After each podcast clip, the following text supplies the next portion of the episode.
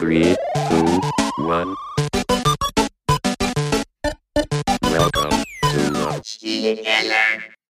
Und damit herzlich willkommen im Spielekeller, Folge 61 mit mir, Chris Hana. Und meiner Wenigkeit Elgelo Gelen Dennis. Moin. Ich grüße dich, Dennis. ja, moin. Wir hatten gerade schon ungefähr, sag mal, es ist jetzt Montag 10.45 Uhr. Korrekt. Haben wir gerade, wir haben um 9.40 Uhr, wir haben über eine Stunde Vorgespräch gemacht. Ich war jetzt nämlich auch ganz irritiert und wollte auch gerade sagen, es fühlt sich sehr komisch an, diesen Podcast einzuleiten, wenn wir doch eigentlich aber gerade schon eine Stunde miteinander gesprochen haben. Jo. Äh, tatsächlich. Also wir haben viel Vorbereitungsthematiken besprochen, denn wir haben ja einiges vor. Wir wollen ja, wir wollen ja vielleicht äh, demnächst in Hamburg sein. Wahrscheinlich. Na, wir werden in Hamburg Wir werden. sein. Ja, wir werden, nicht nur möglicherweise. Du hast vollkommen recht und haben da schon mal unsere Planung vorangetrieben und was wir da so alles machen wollen und wie wir da hinkommen und alles, was dazugehört. Haben noch viele andere Themen mal so angeschnitten. Und dann ist über eine Stunde vergangen. Also krass, wie die Zeit gerannt ist, muss ich jetzt auch mal eben feststellen. Ich bin ein bisschen überrascht. Ja, jetzt wird es vor allem schwierig, wieder auseinanderzurechnen, was wir jetzt eigentlich schon tot diskutiert haben, was aber Hörer und Hörerinnen vielleicht interessiert oder was Ja. wir nicht wiederholen.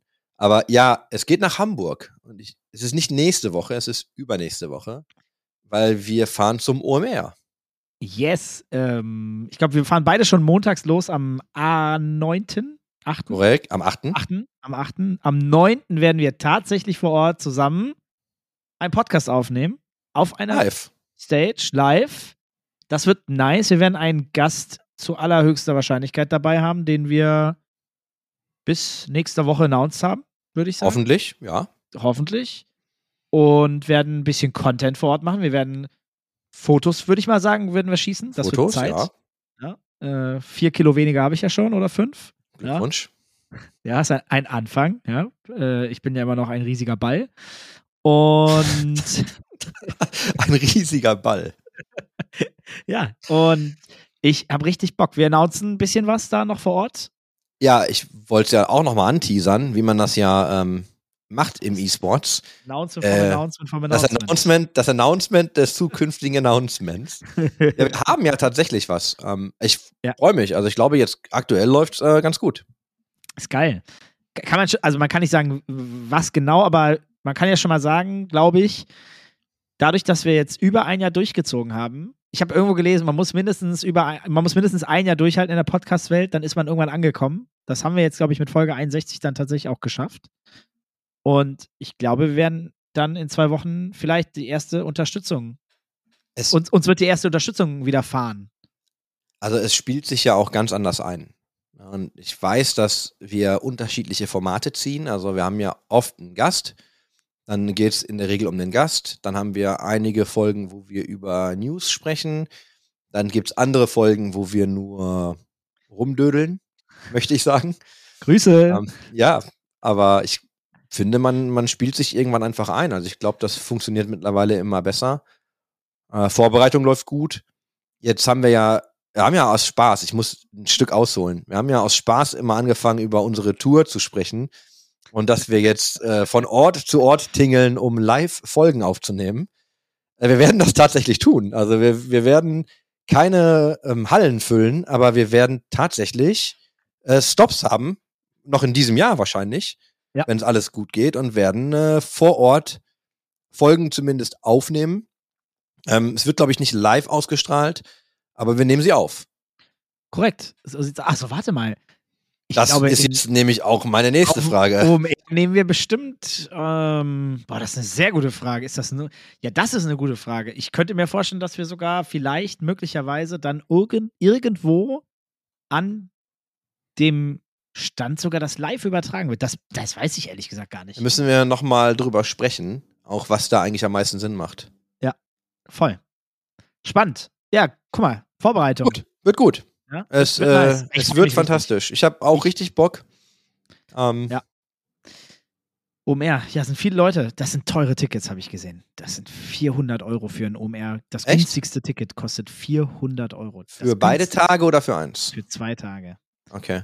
Meine ich zumindest. Also, das ist schon, das war vorher mal 170 und dann vorher auch mal unter 160 oder so. Und 400 Euro ist eine Kampfansage. Das ist, ich bin gespannt. Letztes Jahr waren ja irgendwie, was, 60.000 Leute oder so auf dem OMR. Und da war ja jede Person, die man sich vorstellen kann. Ähm, ich glaube, jetzt wollen sie es ein bisschen filtern. De dementsprechend dann den Preis einfach massivst nach oben geschoben. Also mehr als verdoppelt. Das ist krass. Da, da sind wir ja wieder beim Thema. Wir haben das ja, also aus einem anderen Grund im Vorgespräch, äh, sind wir einfach drauf hängen geblieben gerade, ne? dass Ja. wir über, über Zielgruppen gesprochen haben. Und also jetzt gar nicht für den Podcast. Es geht um etwas anderes. Das möchte ich vorweggreifen. Ja. Aber da ging es ja um Zielgruppen und um Budgets und Budgetfreigaben und wer geht eigentlich wohin auf welche Kosten. Ja. Und ich frage mich da natürlich auch, möchtest du lieber ein günstiges Ticket haben und möglichst viele Leute vor Ort haben? Ne, dass du einfach dann sagst, ja, 60.000 Leute, kriegt ja dann auch irgendwie diese Superlative, ne, größtes Festival und dies und das. Oder möchtest du das durch den Preis dann idealerweise so filtern, dass nicht mehr jeder vor Ort ist, ähm, sondern vielleicht einfach Leute, die, ich weiß nicht, ob die jetzt alle dann mehr Entscheidungsgewalt tatsächlich haben, aber vielleicht einfach, dass es schwieriger wird, diese Tickets äh, durchzubekommen. Oder glaubst du, dass trotzdem genauso viele Menschen kommen, weil das mittlerweile so eine Institution ist, dass sich das jeder freigeben lassen kann? Also ich glaube, genauso viele wäre wirklich absoluter Wahnsinn, aber ich habe schon das Gefühl, dass trotzdem FOMO da ist und mehr Geld eingenommen wird. Das ist so der KPI, den ich sehe. Und ich persönlich würde jetzt immer sagen, ich würde lieber ein bisschen mehr Geld ausgeben und dafür die besseren Gäste haben, die auch mehr Entscheidungsgewalt haben. Und aus den Gesprächen, die ich so mit Brands und mit anderen Agenturen hatte, ist schon aufgefallen, dass alle wollen, aber nicht mehr jeder ein Ticket von der Firma bekommt. Oder generell nicht jeder ein Ticket von der Firma. Nicht, nicht mehr würde ich jetzt gar nicht sagen wollen. Sondern Mhm. sagen, ja, bei uns geht die Unit schon und der geht noch hin und der ist sowieso da. Und deswegen, deswegen bin ich jetzt nicht da. Okay. Aber wenn ich ein Ticket bekommen würde, würde ich beim Chef nochmal fragen, ob ich vorbeikommen kann. So ungefähr, ne? Ähm, spannend, wirklich spannend. Und ich bin noch gespannter, wie viele Leute vor Ort sein werden. Ich wirklich. Also ich glaube schon, nach letztem Jahr war der Hype so groß, dass das Ding auch trotzdem wieder sehr voll wird. Egal wie hoch der Preis. 400 und das andere Ticket ist übrigens 800, meine ich. Das ist schon. Was macht äh, Take TV denn vor Ort? Wir sind vor Ort und werden am Sony-Stand produzieren. Wir machen die Produktion zwei Tage lang und äh, haben da auch teilweise die Inhalte mit gemeinsam äh, geplant, auch eigene Inhalte neben unserem eigenen Podcast, was natürlich mega ist. Das ist wahrscheinlich auch der einzige Grund, warum wir vor Ort aufnehmen dürfen. Für uns natürlich fantastisch, wir freuen uns. Äh, Ich weiß, ich kenne nicht alle Programmpunkte, da bin ich nicht involviert, aber ich weiß, dass Daniel Jung, der ja so ein bisschen aus unserer Blase kommt, der wird auch seinen Podcast vor Ort machen. Und äh, der Paul Darloff, der bei uns äh, unser Director für Strategy and Clients ist, der da verdammt viele geile Gespräche vor Ort mit vielen Brands hat, um über Gaming Culture und äh, Strategie zu sprechen. Bin ich mal sehr gespannt. Das ist äh, wirklich ein super fitter Typ. Äh, Freue mich auch total, den da wiederzusehen. Der, ach, der kommt diese Woche zu mir. Der pennt diese Woche bei mir. Und meine, und meine bessere Hälfte ist äh, in, in Bayern. Das heißt, äh, hier wird es radikal. Ähm, mal gucken, was das bedeutet. Ähm, ich Bock drauf. Ja, ja, ich, also mal schauen. Nee, also da- das, das sind wir. Ich habe jetzt noch eine coole Anfrage bekommen. Äh, Grüße gehen raus an Buddy äh, von den Rocket Beans. Da habe ich verstanden, dass er mit seinem Bruder zusammen für Twitch die Bühnenbespielung macht. Also er setzt das da irgendwie um. Habe ich mir aus dem Telefonat so sagen lassen. Und er hat mich gefragt, ob ich bei ihm äh, mit in die Show kommen möchte, auf der Twitch-Bühne. Äh, da nehme ich äh, wahrscheinlich ähm, den Bruce mit, so wie Mhm. es aussieht. Ähm, der hat irgendwie Roboter gebaut, der Buddy, oder bauen lassen, die über den Twitch-Chat steuerbar sind. Mhm. Und die werden da vor Ort gegeneinander antreten. Und Bruce und ich machen eine Gruppe und jemand anderes. Ich weiß auch nicht, wer die andere Gruppe ist oder Person. Äh, fand ich lustig. Buddy meinte, lass uns einfach mal Spaß haben. Und fand ich cool. Da dachte ich mir so, ja, es ist einfach lustig. Äh, das wird, glaube ich, so ein bisschen so mein, mein Pleasure-Moment da vor Ort. Äh, hoffe ich zumindest. Ja, und sonst, wir filmen, wir drehen, wir machen Content vor Ort. Und wie das ja so immer ist auf der OMR, sehen und gesehen werden ist ja das große Thema. Ähm, da ist ja ehrlicherweise hauptsächlich Netzwerken das große Ding. Ne? 15 verschiedene Rooftop-Partys und weiß ich nicht, was es sonst so gibt. Meinst du, dann muss ich mein neongelben Adidas Firebird Anzug anziehen, um gesehen zu werden? Ja, solltest du tun. Aber ich bin nicht sicher. Boah, das wär, also wenn das machen würdest im Podcast, würde ich schon gut finden. Die haben mir den ja jetzt wirklich geschickt. Das ist eine andere Geschichte, hat ewig gedauert. War ja Teil dieser ganzen ähm, Adidas Into the Metaverse NFT-Geschichte. Bruder, das Ding ist halt einfach neongelb. Ist, ja, da bist du eine Signalfackel. Ähm, ja, es könnte schon die richtige Veranstaltung dafür sein. Ich bin aber Also- unentschlossen. Ich würde es machen. Also, Ich habe ich hab auch noch die, ich habe auch noch die neonorangene, also diesen neonorangenen Beanie dazu.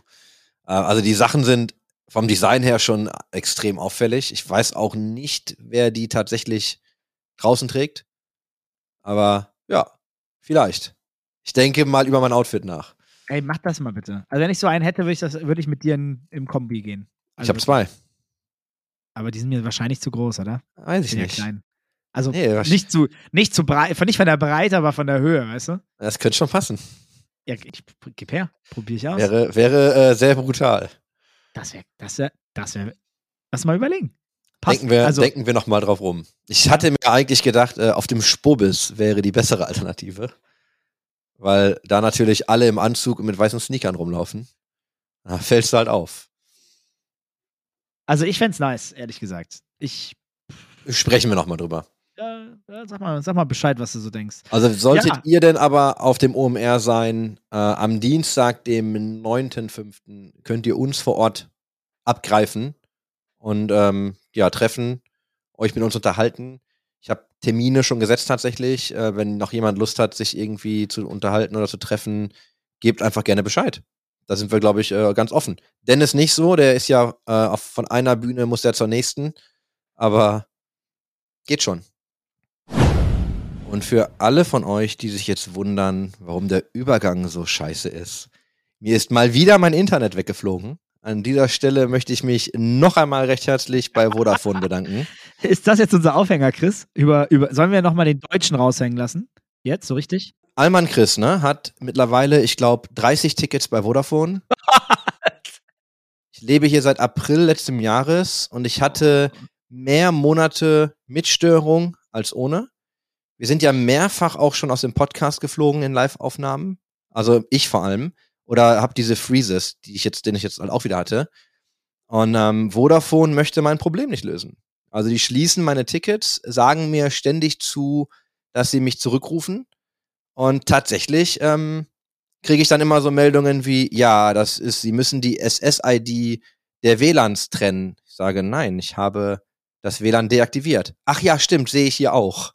Okay. Äh, sie müssen das Modem resetten. So, ja, habe ich schon gemacht. Ja, dann brauchen Sie ein neues Modem. Das können Sie bei uns mieten für 10 oder 15 Euro im Monat. Und also ich habe auch wirklich jetzt ja kürzlich noch einen Rant auf Twitter dazu gehabt. Ist wirklich so. Also ich verzweifle gerade. Techniker waren schon hier. Techniker haben äh, ausgemessen. Techniker haben mir auch gezeigt, dass es Fehler gibt. Die haben auch mir gesagt, dass sie öfter kommen. Ähm, die haben auch schon Widerstände getauscht unten am Schaltschrank. Hat mir das auch alles erklärt. Und dennoch löst Vodafone mein Problem einfach nicht. Ne? Und die machen die Tickets einfach zu. Und ich kann halt nichts mehr machen jetzt. Also ich habe die Telekom hat mich jetzt auf Twitter angeschrieben, ob ich nicht Bock habe zu wechseln.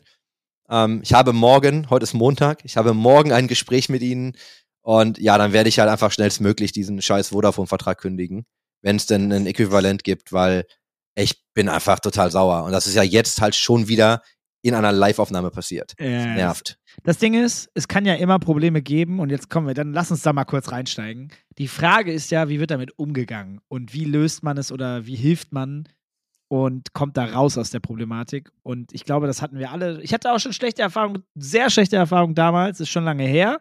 Seitdem zum Glück nicht mehr mit der Telekom. Da habe ich über ein Jahr Probleme gehabt. Das war wirklich Wahnsinn. Fünf Internetverträge bezahlt, äh, die mir nicht gehörten. Und keiner wollte und konnte mir helfen, ein Jahr lang. Und ich habe viele Gespräche geführt. Und ja, die Frage ist dann, wie wird das Problem gelöst und in welcher Geschwindigkeit? Und du hast ja, du hast mir gestern Nacht, als wir geschrieben haben, um eins oder so auf Instagram, so gesagt, yo, Service, da kann ich dir ein Lied von singen. Äh, Habe ich schon einige Erfahrungen mit Vodafone gemacht, weil ich gerade in Frankfurt am Hauptbahnhof stand mit meinem Polestar, der nicht mehr fahren wollte. Oder nur noch so, dass man damit nicht fahren sollte, sollen wir es mal so sagen, nachdem er zwei Tage geparkt war. Und dann haben wir den Service angerufen von, von Polestar. Und da ging dann sehr sicher ein Contract daran. Also es war jetzt kein Polestar mitarbeitende Person. Und das war das schlimmste, nein, das war das schlimmste Servicegespräch, das ich all time geführt habe, mit Abstand. Der Typ, also äh, kurze, kurze Statements oder, oder mal kurze Tonspuren, sowas wie, ja, dann holen sie sich halt eben kein Polestar, holen sich ein anderes Auto. Oder nach dem zwölften Mal versuchen zu erklären, wo wir gerade stehen und er es nicht versteht, ich Breiten und Längen gerade angegeben habe und so, damit das klappt. Und das wirklich ein riesen Aufwand war. Es war wirklich sehr schmerzhaft. Dann so Sachen wie, ja, ich brauche noch weitere Informationen von Ihnen. Nach der Fahrgestellnummer und Breitengraden und so dachte ich, jetzt bin ich am Ende angekommen. Und dann sagt er so, ja, haben Sie denn Diesel oder Benziner? Und ich dachte, hä? Polestar hat doch nur E-Autos. Also, da sind halt so Sachen gefallen und davon nicht nur ein oder zwei, dass ich zwischenzeitlich, und das, was mich am meisten aufgeregt hat, und jetzt will ich mich gar nicht also äh, ich glaube, das weiß jeder, dass ich das jetzt nicht, also nicht falsch äh, verstehen, die Leute, aber wenn du im Service arbeitest und du hast dann irgendwie so eine Nacht-Notfallaktion, das ist ja so ein Notfalltelefonat, dann möchte ich ja, wenn ich im Auto stehen bleibe, könnte, was könnte sein? Das Auto ist kaputt gegangen ohne Fremdeinwirkung oder ich habe einen Unfall. Dann rufe ich da an, da bin ich ja schon in wahrscheinlich in einer wahrscheinlich gestressten Situation. Dann möchte ich doch, dass da jemand ist, der geschult ist und der mich versteht. Die Person hat mich de facto nicht verstanden. Wir haben das buchstabiert mit Emil, Gustav, alles, was dazugehört. Sie hat es nicht geschafft. Und das hat mich richtig abgefuckt, weil. Und dann die doofen Fragen, wie ist das ein E-Auto? Äh, ist das ein Diesel oder Benziner bei einem E-Auto? Oder kaufen Sie sich doch ein anderes Auto, waren so Aussagen. Oder keine Ahnung was. Da dachte ich mir so, boah, ich bin ja schon verhältnismäßig entspannt gewesen. Dachte mir, ja gut, das ist jetzt so, wir müssen es ja lösen. Aber was, wenn da ein 60-jähriges Pärchen ist, die nicht mal die Gestellnummer wahrscheinlich finden? Also das war ja alles noch kein Problem äh, oder Längen und Breitengrade. Und er so, ja, sie müssen mir die jetzt geben. Ich so, ja, gut, dann gebe ich ihnen die jetzt. Aber boah, da, also wirklich, ich bin richtig gerantet. Wir haben 20 Minuten gebraucht, um ihm die Straße durchzugeben und noch vier andere Informationen. Es hat 20 Minuten gedauert. Nur das. Und das war noch nicht das Ende des Gesprächs. Boah, hab ich. Wie habt ihr denn euer Problem dann am Ende gelöst? Weil du sitzt ja, du sitzt ja mir gegenüber in der Aufnahme, das heißt, du bist wieder in deinem Spielekeller. Am Ende haben wir den Abschlepper kontaktiert auch selber nochmal. Also er wollte das in Auftrag geben. Wir haben dann selber da angerufen. Wir haben ihn nochmal angerufen und gesagt, hey, können wir die Nummer mal bitte selber bekommen, weil wir nach über anderthalb Stunden noch keinen Anruf hatten vom Abschleppdienst. Wir wussten noch nicht mal, ob und wann sie kommen. Dann haben wir den Typen nochmal angerufen, haben selber angerufen und haben gesagt, ja, pass auf, wir kommen in ein, zwei Stunden. Dann haben wir mit dem ein bisschen gesprochen. Da war der cool. Er hat gesagt, ja, pass auf, der kommt jetzt, der schiebt euch jetzt irgendwie zwischen rein. Das war dann so zwei Uhr plus. Und haben dann auch bei, bei dem, bei dem Mietservice, der uns einen Ersatzwagen gegeben hat, da haben wir dann angerufen und mit denen gesprochen. Und das war auch ein guter, äh, cooler alter Dude so. Das ist so ein richtig netter Typ, so ein älterer Herr. Der hat uns dann irgendwie zum nächsten Enterprise gebracht und hat uns einen Caddy-Transporter gegeben. Das war der einzige Wagen, den es übrigens noch gab. Sonst wären wir auch nicht weggekommen. Ähm, mit dem bin ich dann irgendwie bis halb fünf, fünf Uhr irgendwie nach Hause gefahren. Ähm, das hat dann irgendwie noch geklappt. Aber ja, also ich muss sagen, ich habe dann Six Leasing, weil unser Auto ist offiziell Firmen Six Leasing. Da haben wir angerufen, Mann, da das ist ein guter Service. Das war so unglaublich. Ich habe nur mein Kennzeichen durchgegeben, alle Daten waren direkt da. Und bei dem Polestar Notfallservice ging gar nichts. Also, ähm, was diese Person alles von mir wissen wollte, ich dachte wirklich, das kann ja nicht sein, dass das nicht irgendwie automatisiert in der Datenbank ist.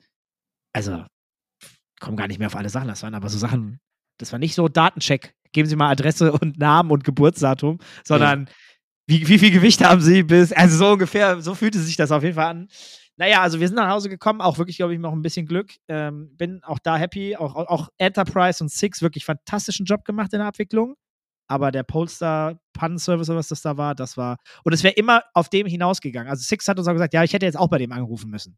So, also hier ist wirklich mein, ich glaube da wirklich ganz fest dran, ne? das ist mein, mein unterliegender, was sagt man, underlying belief. Also das ist das Fundament meines Wertesystems. Ich glaube, dass in, im Business äh, Kundenservice dein großer äh, Differentiator ist und sein wird, weil die Art und Weise, wie du mit Leuten umgehst, wenn es Probleme gibt, du kannst ja dann immer noch, ne, du kannst ja gut gelaunt mit einem Problem dann irgendwie, weil, also du, lass mich anders anfangen, sorry. Du kannst ja nach der Lösung eines Problems dann gut gelaunt wieder ins Leben schreiten oder eben nicht. Und wenn du das Gefühl hast, dass sich dein Gegenüber einfach ein, ja, ein Scheiß für dein Problem interessiert, dann finde ich, wirkt sich das für mich immer sehr negativ auf das Brand-Image aus. Und ich hatte gute Fälle, also es gibt ja auch echt richtig guten Support, wo du mit den Leuten telefonierst, die sind ultra hilfsbereit, die verstehen, dass du das Problem hast, die geben dir irgendwie Lösungen mit oder sagen dir auch einfach, hey, wir können das gerade nicht lösen, aber hier ist, was wir machen.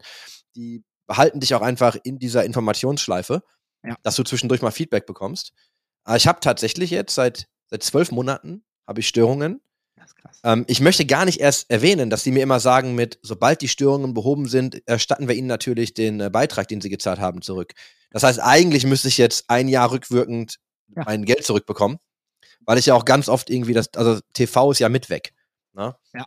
Und Oh, also das ist stimmt. halt, Das das ist halt, ja das ist halt nicht, das ist halt nicht schlimm. Ich meine, ich gucke nicht so oft Fernsehen, das ist in Ja. Ordnung. Aber du kannst halt abends nichts streamen, weil die Verbindung langsam ist.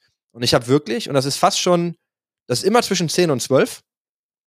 Und dann nochmal abends, ich glaube zwischen, na, ich sag mal 6 und 8 ganz grob, habe ich immer Ausfälle. Und die sind immer so für zwei Minuten, fünf Minuten, hat auch schon mal eine halbe Stunde. Und ey, keine Ahnung. Ne? Und äh, jetzt kommen die, ja, also sie müssen das Modem resetten, dann ist das Problem natürlich behoben.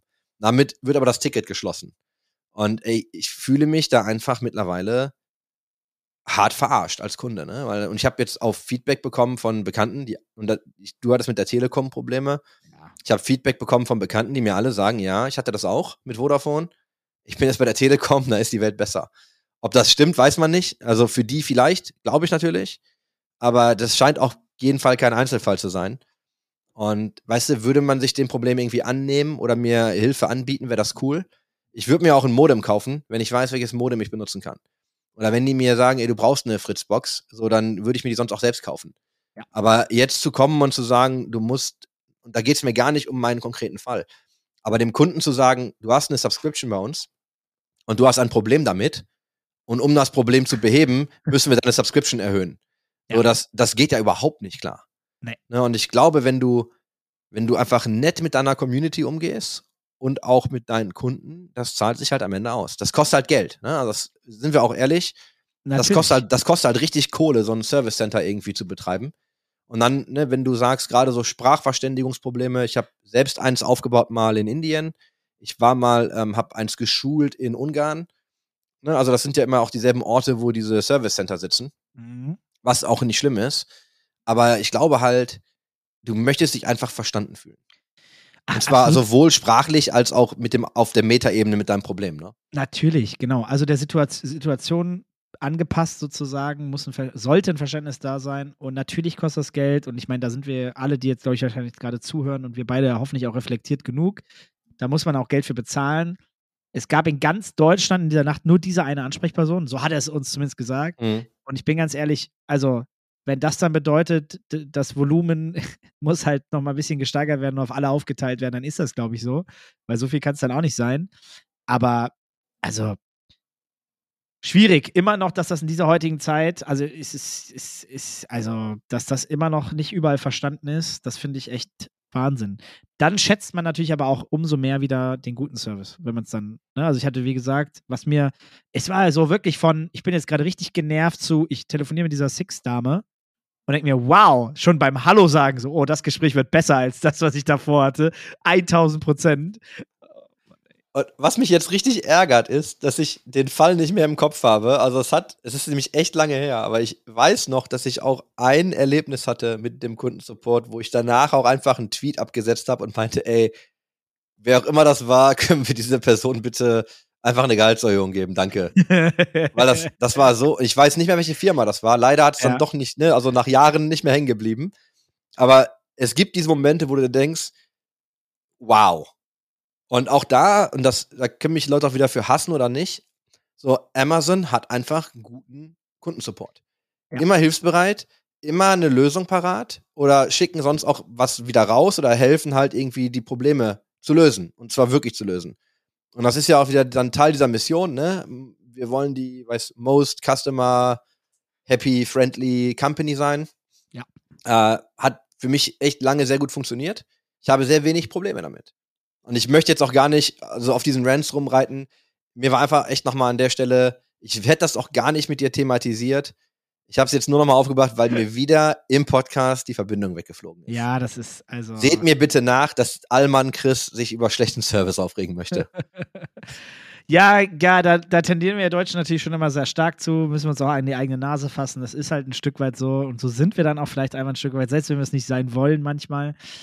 Und es ist ja schön, einen hohen Standard zu haben und ja, weiß nicht, man vergleicht natürlich immer gerne mit da, wo es besser ist und Ja. ach Mann, ja, was soll ich sagen, was soll ich sagen, aber es ja, wird uns, glaube ich, immer begleiten. Ich glaube, da werden wir auch nicht rauskommen aus diesem Circle. Der Circle of Nee. Death Service. Kann man nur besser machen. Schön. Wir haben, du, du hast heute einen schönen Artikel. Lass uns mal inhaltlich noch ein, eine gute Sache mitbringen. Auch da, wir haben jetzt ein bisschen, bisschen Delay für heute, aber lass uns einen guten, ein gutes Thema heute noch mitnehmen. Ich wollte eine Sache noch kurz sagen, Ja. äh, um das abzuschließen. Wir haben im Vorfeld ja über die Work-Life-Balance gesprochen und darüber, dass wir eigentlich ähm, eine Folge machen müssen, da genau rüber. Ich erinnere mich auch noch daran, dass das ja auch gewünscht wurde. Und wir haben uns ja auch schon mal über schlechten Service aufgeregt. Ja. Und Folge, ich sage, im Spielekeller, Folge 15 hat den Titel Servicewüste Deutschland, Work-Life-Balance und Arbeit im Urlaub. Also wir haben, wir drehen uns im Kreis, Dennis. Nach, nach einem Jahr Podcast sind wir wieder an den Anfängen. aber, das, aber ist doch okay, oder? Also so nach einem Jahr. Ich glaube, wir sind jetzt ja auch ein Jahr äh, schlauer, hoffentlich. Aber ja, du hast jetzt gerade schon angesprochen, ich würde sehr, sehr, sehr gerne in den nächsten Wochen irgendwann mal über Work-Life-Balance im Business sprechen. Mit, hey, wir haben kulturell oder generell versuchen Firmen immer mehr Wert darauf zu legen, dass eine gute Balance dazu ist, da ist, weil das den Leuten auch sehr wichtig ist. Berechtigterweise. Auf der anderen Seite geht es natürlich aber auch um Performance und um Erfolg und wie kommt man da hin? Was sind die Herausforderungen und wie guckt sich, wa- was ist der Unterschied im Wettbewerb, wenn du deine Leute in unserem Business, und das möchte ich ganz klar auch nochmal betonen, es kommt ganz, ganz stark auf den Job an, was man macht. Es gibt viele, viele, viele Jobs, wo man 9 to 5 machen kann und es ist alles total entspannt und es sollte auch genauso sein. Oder man anders arbeitet. Ich glaube, System gibt es auch nicht das eine, natürlich offensichtlicherweise. Aber wenn man erfolgreich sein möchte, wenn man Entrepreneur sein möchte, wenn man in der Karriere nach oben möchte, dann muss man Gas geben, man muss besser sein, als man vorher war und auch als andere, um die Person Position zu bekommen, die man möchte oder den Erfolg, was auch immer Erfolg bedeutet, ja, Definition von Geld, was auch immer. Und dafür musst du hasseln. Das, das, sorry, das geht nicht mit Chili-Milli. Und darüber würde ich gerne mal im Detail besprechen, denn da gibt es ja auf beiden Seiten gute Argumente dafür und auch dagegen. Und das ist, glaube ich, ein heißes Thema für Führungspersonal, für Unternehmer und natürlich auch für das Personal in dem Unternehmen. Ne? Ja, ich hätte auch gerne beide Meinungen mal dazu. ja, gerne. Feedback, Instagram, Twitter, wie immer, eigentlich die, die gewohnten Kanäle. Ich hätte gerne beides. Ich hätte am liebsten echt eine gute Diskussion. Ja. Wird wahrscheinlich schwierig, aber fände ich total spannend. Ähm, aber Überleitung von, Mhm. also wir springen jetzt zwischen den Themen, weil wir kleine, kleine äh, Zickzackwechsel drin hatten. Aber ich möchte dir einfach mal ganz kurz nochmal ein äh, Statement vorlesen. Ähm, Riot Games aspires to be the most player-focused game company in the world, building incredible esports and entertainment experiences deeply rooted in games. Vor fünf Jahren hätte das Blizzard noch schreiben können. Oder zehn. Ich glaube, Riot hatte das ja auch, das ist jetzt auch gar nicht aus dem Mission Statement, das ist aus einem Artikel von John Needham, Mhm. den ich jetzt mit dir einmal gleich äh, durchfliegen möchte. Ja. Ähm, phänomenal guter Artikel, finde ich. Sehr viel zwischen den Zeilen. Ähm, hätte ich gleich gern deine Meinung zu. Mhm. Und ich glaube, das Mission Statement von Riot war ja schon immer Most Player Focused Company oder Game Company. Und das ähm, äh, wirklich die einzige Firma im Gaming-Bereich, der ich das abkaufe. Confirmed. Und wenn Plus du dir eins. anhörst, wir haben ja ne, Christian Linke, äh, ich sag mal, der Macher von Arcane, war ja hier zu Gast in zwei Folgen. Da könnt ihr euch das auch nochmal anhören. Denn da wurde nämlich Arcane auch einfach kurzerhand nochmal zurückgezogen, weil es nicht gut genug war für den Launch. Ne, also Ja. die, da, das ist auch einfach keine Hemmung, einfach Dinge nicht zu machen oder Dinge kurzfristig abzusagen, weil sie nicht gut genug sind. Und ich sag's dir, vor zehn Jahren wäre das das Statement von Blizzard gewesen. Nur heute nicht mehr. Ja. Und es freut mich umso mehr, dass es einen Player auf dem Markt gibt, der diese Werte hat und vertritt und dafür kämpft und sich einsetzt und auch bold das einfach raushaut.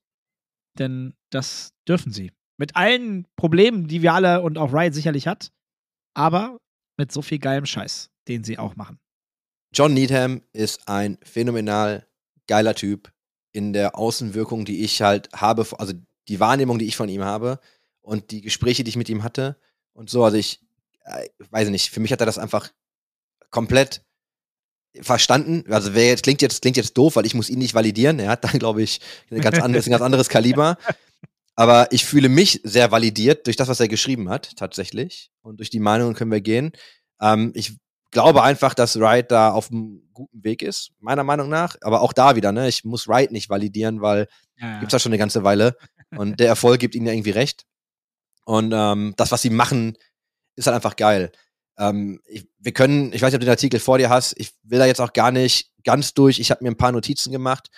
Aber was halt wichtig ist, ist, dass ja so die klare Mission von Riot ist, ist halt the future of sports. Ja. Ne, also, und es ist nicht the future of gaming oder so, es ist wirklich, ähm, sie glauben daran und ich, ich ähm, übersetze das immer frei, also ich verlinke den Originalartikel, seht's mir aber nach, wenn es nicht eins zu eins ähm, die vielleicht super korrekte Übersetzung ist. Aber es geht halt wirklich darum, dass sie glauben, dass sie hier die Future of Sports bauen.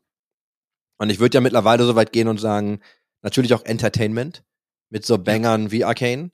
Oh ja. Ähm, und jetzt als Multigame-Company kommt ja eh noch viel irgendwie mehr dazu. Aber sie möchten eigentlich gerne äh, Fans richtig glücklich machen. Und, es, und er sagt es ja im Folgesatz äh, in diesem Statement noch: Our growing audience is young, connected, social, playing games and watching tons of gaming content on streaming platforms. Das Genau. ist ja. Oh, da, da gibt's aber ganz viel, das wir gleich irgendwie auspacken müssen bei dem Thema. Uiuiui. Ja, weil, also ich hab und ich pick mir jetzt zwei, drei Rosinen raus. Ich weiß, du Mhm. hast auch ein bisschen eiliger heute. Ähm, wird auch wahrscheinlich eher eine kürzere Folge durch das lange Vorgespräch und den Ausfall. Aber, also, ne, sie glauben, dass sie irgendwie die Future von Sports bauen. Die haben starke irgendwie Visions, wie man das halt irgendwie alles anlocken kann. Und was ich total spannend fand, ist tatsächlich, dass hier ja auch, ähm, ja, ich sag mal, nicht zugegeben wird, aber es wird ja anerkannt, dass durch das Partnerschaftsmodell, das einem Franchise-System sehr gleicht, weil es war ja nie ein Franchise-System, Mhm. ähm, dass halt Teams halt Kapital raisen mussten. Und äh, ne, dass das halt wahrscheinlich nicht, nicht so optimal war. Also es gab natürlich einen ähm, Revenue Share und dann wurde da auch nochmal ganz klar gesagt, ne, nicht Profit, sondern es gab ein Revenue Share. Ähm, aber es wird natürlich erstmal anerkannt und ich muss jetzt gerade hier die passende Passage finden, weil das war, das fand ich schon irgendwie sehr spannend irgendwie. Ne, dass hier, also, dass du um diese ungefähr 10 Millionen bezahlen musstest, mussten Teams halt Kapital von Investoren aufnehmen. Zu dieser Zeit war halt der Hype um E-Sports noch so groß, was natürlich dabei geholfen hat, das Geld auch mit ähm, netten Bewertungen zu raisen, die halt gut für die Teams waren. Jetzt sehen wir aber aktuell, dass das Cash halt irgendwie rausgeht, dass ähm, so Partnerschaftsfees und so wurden jetzt so ein bisschen hinten angestellt, auch von Riot selbst. Aber, und das fand ich halt total spannend, This resulted in player salaries growing at a much faster rate than revenues, and as a result, pro teams' cash reserves were quickly depleted. Und da spricht er nämlich genau das an, was wir, ich glaube, auch tausendmal schon diskutiert haben, dass die Spielergehälter einfach um ein Vielfaches der Umsätze gestiegen sind. Ne, also, dass deine Gehälter sind einfach ges- gestiegen, gestiegen, gestiegen. Du konntest aber den Umsatz gar nicht so schnell reinholen Ja. ähm, und hast damit einfach dein, durch dein ganzes Cash gebrannt. Und so geht es ja auch direkt weiter. Ich bin genau an der gleichen Stelle und er sagt, Riot feels a tremendous obligation to our professional teams and we are working hard to support them financially through this challenging time. Also Ja. ich wollte damit, äh, ich wollte da auch noch mal rausstellen, weil wir haben auch ganz viele LinkedIn-Diskussionen, habe ich dazu immer. Wir reden immer darüber, dass Teams Personal freisetzen und dass Teams irgendwie ähm, versuchen, Einsparungen links und rechts irgendwie umzusetzen. Aber an die Spielergelder geht gerade noch so richtig niemand, weil du immer jemanden hast, der halt mehr bietet. Und Ja. jetzt hatten wir ja den Lawsuit, ich verlinke das, da gab es einen richtig guten Lunch-Talk ähm, von unseren Anwaltsfreunden. Hat der Nepo mir nämlich einen Link zugeschickt, habe ich mir dann reingezogen. Da ging es nämlich um ähm, du hast das vielleicht mitbekommen, dass ja das Salary Cap, was die Overwatch League, Ja. also Activision Ja, Blizzard hat er, durchsetzen ach, hat er wollte, mir auch geschickt, ja. dass das gekippt wurde. Das ist total spannend, weil ich habe immer geglaubt, dass wir genau das brauchen. Und die haben halt mal erklärt, warum das eigentlich überhaupt nicht ähm, da sein durfte ne, und was die Probleme sind. Da könnte man sich auch noch mal irgendwie jemanden einladen, der das noch mal in zehn Minuten erklärt, weil das ist wirklich spannend. Aber halten wir fest, ähm, Geld verlässt den Markt, dieser E-Sports-Winter. Es wird anerkannt, dass die Spieler, ähm, dass die Gehälter einfach stark steigen, während du das Geld aber nicht wieder reinholst. Dass Riot halt versucht, dieses Problem so ein bisschen zu lösen. Hinzu kommt auch, und das fand ich auch ganz cool, haben wir mehrfach gesagt, wurde jetzt hier nochmal schriftlich bestätigt, dass das Valorant-Ökosystem natürlich mit einem ganz anderen Mindset gebaut wurde, Ja. um die Teams auch ganz anders zu unterstützen. Und er hat hier auch nochmal gestützt, dass ne, in 2022 hat Valorant 42 Millionen ähm, US-Dollar gemacht mit dem VCT Champion Skin Pack. Und dass die Distribution aber irgendwie äh, auf half of that revenue to the teams who competed in the tournament. Das heißt, die Hälfte der Kohle ging an die Teams, die an dem Turnier teilgenommen haben. 42 Millionen. Ne, dann die Hälfte sind 21 Millionen als Rev-Share quasi auf die Teams. Hat, glaube ich, niemand drüber gesprochen. Hat ja, niemand ein bisschen, wenig, wenig. Aber wurde nicht, wurde gar nicht so stark diskutiert, wie wenn du Dota siehst, wie die Preispools Ja. irgendwie pushen und so. Und das ist ja für das Ökosystem schon ziemlich geil. Also auch an dieser Stelle nochmal Props. Äh, ne? Ganz anderer Ansatz, viel solider, aber halt gelernt aus League und umgesetzt. Finde ich, genau, finde ich fantastisch. Und in einem, ich glaube, darüber haben wir noch nicht gesprochen, ich weiß gar nicht, ich habe es, glaube ich, nicht von dir, äh, hatte ich ja gestern Nacht noch gelesen, dass G2 profitable ist und habe da, um nur ganz kurz reinzuwerfen, weil das gerade super passt, wie der Split der Revenues ist. 60% Partnership, Mhm. 30% ist aber Publisher Money. Also genau das, worüber wir gerade sprechen, Mhm. ist ein großer Teil. 30% ist wirklich eine sehr relevante Position und 10% Produkte wie Jerseys, Merchandising etc. pp. Und A bin ich erstmal froh, dass G2 profitable ist. Das ist ja schon mal ein schönes Zeichen. Mit, weiß nicht, 1,37 Millionen EBITDA. Äh, also Mhm. das, ne, das ist immerhin, das ist gut. Ne?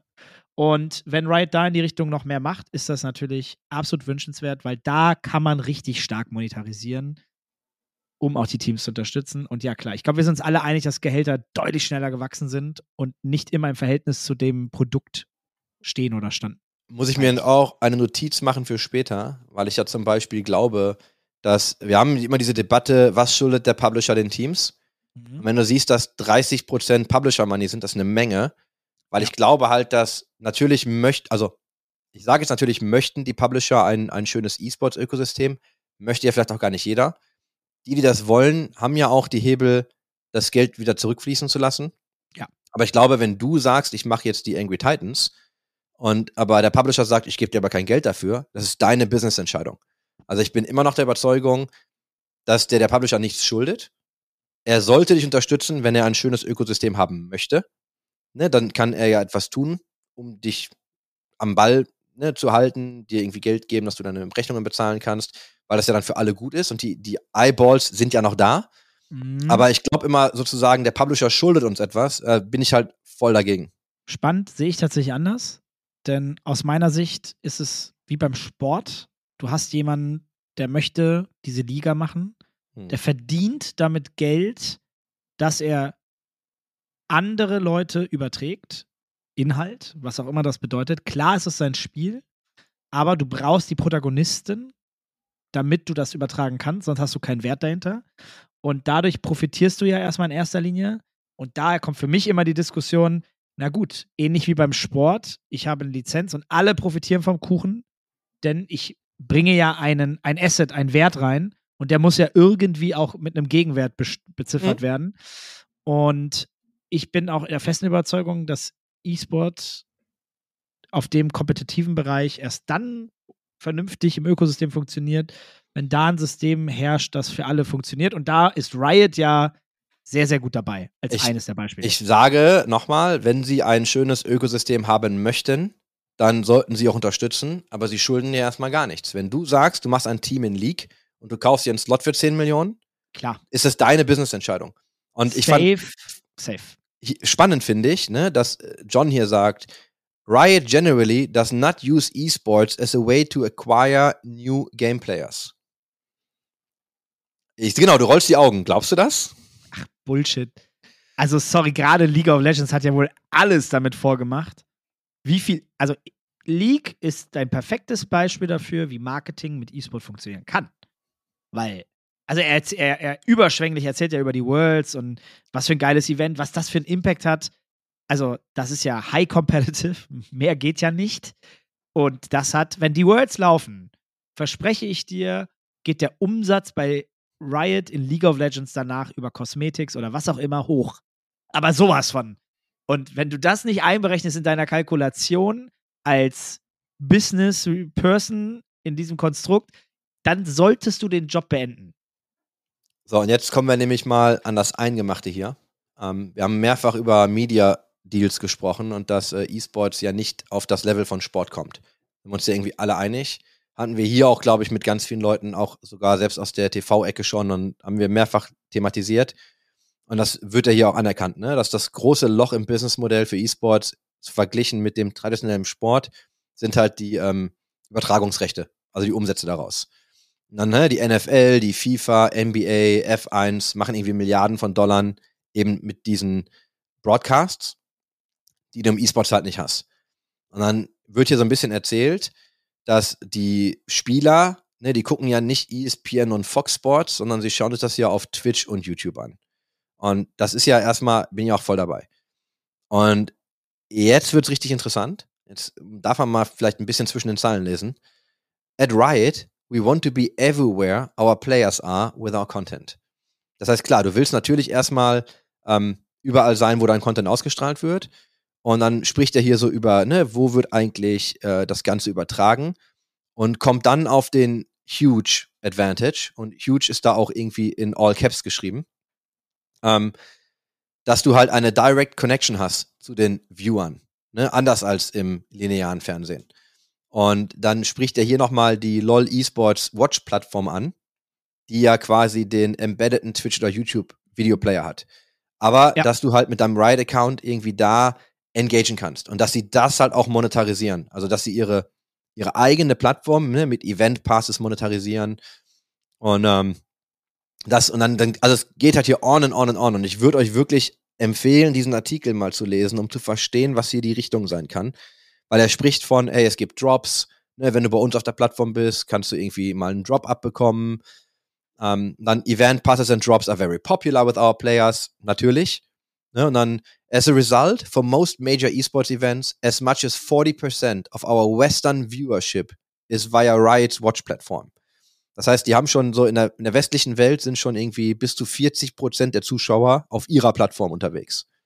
Ne, und jetzt geht's halt weiter mit, dass sie die weiterentwickeln möchten, aber eben auch zu einer Commerce-Plattform entwickeln möchten. Und das ist halt richtig geil, ne? Wenn du hier siehst, so, ey, wir, also am Ende wollen wir halt irgendwie Commerce Capabilities mit allem dem verbinden, was wir unsere Spieler, was wir über die Spieler wissen. Ja. Und sie haben ja auch deine Ingame deine Ingame-Data. Ne? Und jetzt zieh dir rein. Und das ist, ich lasse das auch mal genau so, lese ich das nur vor, weil es steht hier eins zu eins genau so. Imagine a pro player in a, in a competition chooses a champion you play in league. Boom. We send you a prompt through the watch platform to buy a skin you don't own for that champion. Ne? Und dann another hypothetical example is when we see that one of our players watches every T1 match but hasn't purchased the T1 fan pack, which includes an in game T1 emote, a special T1 summoner icon, and the T1 fan pass, granting them access to a special chat channel with other T1 fans and the team directly. Puh. Lass das mal, lass das mal auf der Zunge zergehen. Ne? Ja. Und also wenn du dir überlegst, dann, ne, when this player logs in for the next T1 match, we promote the T1 fan pack with details on how the revenue will be shared with the team. This way, esports fans will be able to support their team directly with their purchases. Und wenn du das, wenn du das nimmst und das weiterdenkst, das ist halt phänomenal geil. Ja, absolut. Und da, und da kann ich mich natürlich, also ja, nur anschließend, es macht total viel Sinn. Du kriegst die Leute emotionalisiert und ich, während ich das le oder lese oder von dir auch höre, wenn ich darüber nachdenke, wenn da mein Favorite Team ist und ich kriege das ausgespielt und kann es unterstützen, indem ich die Skins kaufe, die ich eh wahrscheinlich geil finde. Ich habe die Champion Skin in Valorant genauso von Season 1 geholt und habe da, äh, boah, was hat das? Ein so ein Package kostet ja schnell 120 Euro. Und da kommt dann schon ein ganz schönes Volumen zusammen. Also, das ist äh, absoluter Wahnsinn. Und ja, da bin ich, also wenn ich dann auch lese, ne, die ganzen Partnerschaften, Louis Vuitton in League of Legends Skins, äh, auch wenn ich kein League spiele, äh, was da alles möglich ist, wo wie weit wir noch am Anfang sind, da auch noch viel mehr draus zu machen. Das ist alles noch, ich meine, wir haben schon bestimmt das eine oder Mal in, in, den, in den Podcast darüber gesprochen, was da alles noch möglich ist mit Ingame-Monetarisierung und Einbindung von Brands in, in das Spiel mit, und dann auch noch in Kombi mit E-Sport und den Teams, da ist auch noch sehr, sehr viel möglich. Was mich auch noch, was ich auch noch spannend fand, und da äh, geht es ja immer um äh, Value auch für Brands. Also wenn wir gerade über Louis Vuitton oder so sprechen, äh, Mercedes-Benz, Mastercard, äh, Tiffany, Coca-Cola wird ja alles irgendwie nochmal reingehauen an Brands, die Teil des League of Legends Ökosystems sind, wie da der, die, er, ja, created Value ist sozusagen und da wird auch nochmal fünf- bis siebenfache äh, an Media Value dann in dem Fall der, für die Sponsoren. Ähm, die Info kommt jetzt übrigens dann über Nielsen, hat er ja dann auch nochmal in Klammern reingenommen.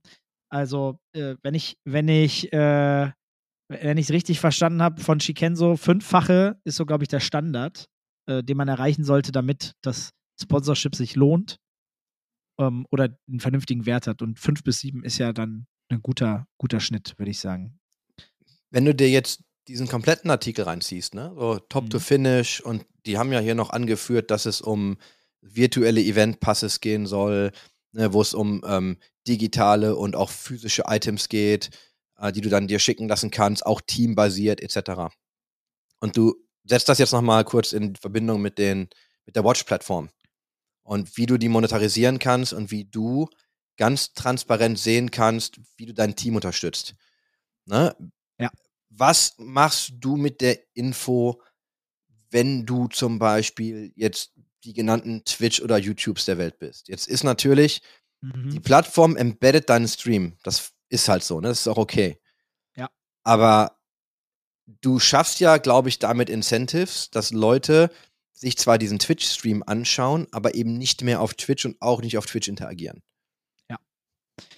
Voll. Große Gefahr für die Streaming-Plattformen, wenn die Power des Publishers groß genug ist. Es gibt natürlich, wenn man ehrlich ist, aber auch, ja, außer Riot, Status heute, fällt dir denn ein Publisher ein, der so viel Power gerade hat, dass er da einen Hebel gegenüber Twitch hat? Ja, ich möchte jetzt sagen die Overwatch League, aber ich habe hier gerade den, den Lacher-Button nicht. Nein, ta tatsächlich nicht. Aber also äh, ich möchte auch einfach nochmal festhalten, es geht ja auch immer noch um die Streams, die auf den Plattformen ausgestrahlt werden. Aber ich finde halt die Idee spannend, dass du, also die Möglichkeiten, die hier genannt werden, wie du helfen kannst, Geld an dein Team weiterzugeben, sehr transparent, finde ich, finde ich schon extrem spannend tatsächlich. Also ich glaube, was auch immer die da irgendwie kochen oder weil er sagt ja, wir werden das weiterentwickeln, also in welche Form auch immer das geht, das finde ich schon finde ich extrem spannend. Also da sollte man auch, glaube ich, echt ein Auge drauf haben. Und dieser ganze, dieser ganze Artikel, so, ne, top to finish, ey, lest den am besten zweimal. Also, ich habe auf jeden Fall, also ich halte von Riot immer noch extrem viel. So als Firma, das wird ja hier auch ständig thematisiert. Wir haben ja auch ständig Leute irgendwie von Riot mal irgendwie hier oder reden auch sonst mit denen. Ähm, als Firma, glaube ich, absolute Vorreiter, haben das, glaube ich, einfach richtig gut verstanden. Absolut. Die Zeit wird halt zeigen, ob sie den Nerv irgendwie treffen. Aber ich glaube schon, dass, ähm, also ich glaube, wenn man es macht, dann halt so, ne? Und ich, ich möchte da an der Stelle nur noch mal betonen, dass das wirklich eine der wenigen Firmen ist, denen ich abkaufe, dass sie Player First sind. Sehe ich ganz genauso, kann ich genauso unterstreichen. Ich bin auch total gespannt, wie es weitergeht. Und ja, also e- einfach die letzten zehn Jahre einen fantastischen Job gemacht. In so vielen Bereichen aber auch. So breit aufgestellt. Ich meine, Christian Nicke war ein gutes Beispiel. Ich meine, wir sprechen über Arcane, aber wir sprechen auch über die Musik. Wir sprechen über das ganze Management der Communities dahinter, das, das Ökosystem im E-Sport aufbauen, also im Casual Play wie auch im Competitive Play. Und überall ist natürlich immer Potenzial, aber das, was da die letzten zehn Jahre aufgebaut worden ist, unvergleichbar und tatsächlich, glaube ich, so schnell nicht nachahmbar. Glaubst du, dass Riot noch eine Games Company ist oder sind sie nicht eigentlich viel mehr schon Disney? Oder ich meine, auf dem Weg dahin sind sie auf, auf jeden dem Fall. Weg auf jeden Fall. Aber du hast jetzt, du hast Shows, du hast Musik, du hast, also sehr viel mit Musik haben sie ja gemacht. Ne? Du hast, Ja. es ist ja, und das gibt ja auch tausend Artikel darüber, es ist ja eine Entertainment Company. Also f- natürlich Games at the core, deswegen haben sie das auch Klar. nochmal erwähnt, aber so viel, wie du drumherum bauen kannst, auch mit der Lore, die du schon hast und diesem Ökosystem, was du aufgebaut hast. Also absolut so die Company, die man sich irgendwie angucken muss. Sehe ich ganz genauso. Und ja, ich sehe es auch so. Also Core Gaming, klar, es ist natürlich aber auch da, wo die Masse an Base von Menschen ist, die du jetzt weiter transportierst in die anderen Thematiken, Musik, auf einmal Netflix-Serien und darüber aber auch wieder Umkehrschluss zurück Playerbase bekommst, die vielleicht vorher nicht da war. Und das ist natürlich Marketing per excellence. Also wirklich, das ist ja das Traum. Ja. Absoluter Traum. Also geht mir das Herz auf, wenn ich darüber nachdenke, was für Effekte diese Serie mit dem Spielerverhalten im Anschluss hat. Ich gehe in Valorant rein und League of Legends Friends List ist einfach so aktiv wie noch nie zuvor und denkst dir, wow, Wahnsinn. Bruder, ich habe ernsthaft eine andere Beziehung zu einigen Charakteren durch Arcane. Na Und klar. das ist ja genau das, was sie auch wollten, aber habe ich. Also ich spiele dieses Spiel und es gibt Charaktere, die sehe ich mit einem anderen Auge und denke mir halt, mhm. die haben so viel mehr Tiefe, das ist phänomenal. Da kann ich nur sagen, danke an äh, Christian Linke und sein Team. Ja. Ah, jetzt, loben, wir müssen auch aufpassen, dass wir Riot nicht immer zu viel loben. Aber ich glaube, wenn du dir andere Publisher anguckst, ist das ein gutes Beispiel für, wie man es machen kann. Ja. Ob es funktioniert, wird man sehen. Aber wenn ihr Meinungen habt, schickt uns doch bitte mal eure Meinung ähm, zum Gaming- und E-Sports-Ökosystem. Wer macht's richtig? Wer macht's irgendwie nicht gut? Was sind Probleme, die ihr vielleicht mit Riot habt oder seht? Weil wir wollen jetzt auch nicht zu positiv sein. Ähm, aber ich glaube, man darf auch einfach, ne, da sind wir wieder bei positiven Beispielen. Man muss das einfach mal rausstellen. Und ich glaube, wenn du dir überlegst, was ein Publisher, der jetzt zehn Jahre Zeit hatte, von League zu lernen, was halt historisch so massiv gewachsen ist, die Änderungen, die implementiert wurden in Valorant, das, die haben halt schon Bock. ja, Die, woll- die wollen auch schon was Gutes bauen für alle, glaube ich. voll. Definitiv, sehe ich ganz genauso. Geile Sache. Ja, schönes, schönes Ende für den, äh, für den Podcast, würde ich sagen. Äh, auch mal mit einem positiven Gefühl und keinen Hate, den wir zwischendrin vielleicht Nein. möglicherweise hatten. Deswegen schön, dass ihr alle reingehört habt. Chris war mir wieder wie, wie immer ein Fest. Ich freue mich schon auf Hamburg, aber wir haben natürlich noch ein bisschen was vor uns bis dahin. Ja, wird gut. Wird sehr gut. Ja, ich bin wirklich, ich bin gehypt. Das ist gut. Ja. Ne? Ich habe äh, ich hab auch richtig Bock. Ich freue mich auch darauf, dich mal wieder persönlich zu sehen. Yes. Den, äh, den Ball. Den Ball. Den, der, ja, immer den kleiner. Es ist ein riesiger Medizinball. Irgendwann soll es ein Fußball sein. Wir Ja. mal gucken. Ich habe leider auch wieder Bilder von mir gefunden von vor äh, anderen Jahren. Dachte mir so, oh, ich muss wieder Wir mehr. wollen, äh, der, der Tomek, ähm, die, die Kata, also die ist ja jetzt viel in Krefeld. Da müssen wir Mhm. dann auch mal gucken, ob wir das mal irgendwie wieder kombiniert kriegen. Was wir machen müssen, also ich habe jetzt, ich werde diese Waage, von der ich berichtete, die du auch Ah, ja. hast, die Ich werde ich, heute in Betrieb gesagt. nehmen. Genau, ich werde meine Waage in Betrieb nehmen und ich überlege auch tatsächlich, ob wir nicht ähm, einen gemeinsamen Wiegetag einführen. Den hast du ja, du hast das ja mal angesprochen. Ja. Vielleicht sollten wir das einfach echt mal machen. Montag. so ja, so shameless, shameless einfach mal die Fakten auf den Tisch legen. Ich, also ich sag's dir, Montag ist bei mir immer Wiegetag und ich werde jetzt wiegen gehen, weil ich heute Morgen, äh, weil ich ja jetzt irgendwie nur zwei, drei Stunden gepennt habe, noch nicht geschafft habe. Werde jetzt gleich wiegen. Wiegst du ähm, vor dem Podcast dann? Normalerweise ja. Dann mach ich das auch. Oh, Das, okay, guck mal, Oh. das, Oh. ja, das ist sehr gut. schon hast du wieder like. Skin in the Game. I Okay, like. ich, du musst weg, ich lass dich jetzt Ja. laufen. Es war mir ein Vergnügen. Ja, das ist Dankeschön. gut, gutes Ende. Also, euch noch einen schönen Tag. Danke Tschüss. Bis dann.